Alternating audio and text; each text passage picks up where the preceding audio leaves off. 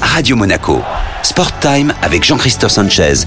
Sport Time, l'édito avec Jérémy Bernigol de Code Sport Monaco. Salut Jérémy. Salut Jean-Christophe. L'étoile de Monaco a retrouvé son public le week-end dernier. Deux ans qu'ils attendaient ces retrouvailles, les gymnastes de la Principauté ont pu communier avec leurs supporters venus nombreux à l'espace Saint-Antoine samedi. Leur performance, Jérémy, a été euh, à la hauteur de l'événement. hein. Un match nul 24 partout face à la redoutable équipe de la Madeleine qui est première du championnat. Les Monégasques n'étaient pas favoris, ils étaient même minés par un virus qui a gâché leurs derniers entraînements.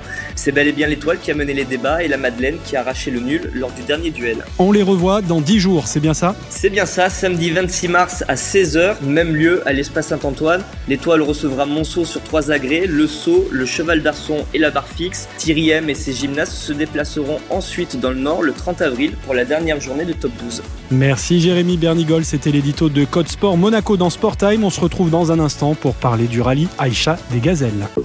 Radio Monaco. Sport Time avec Jean-Christophe Sanchez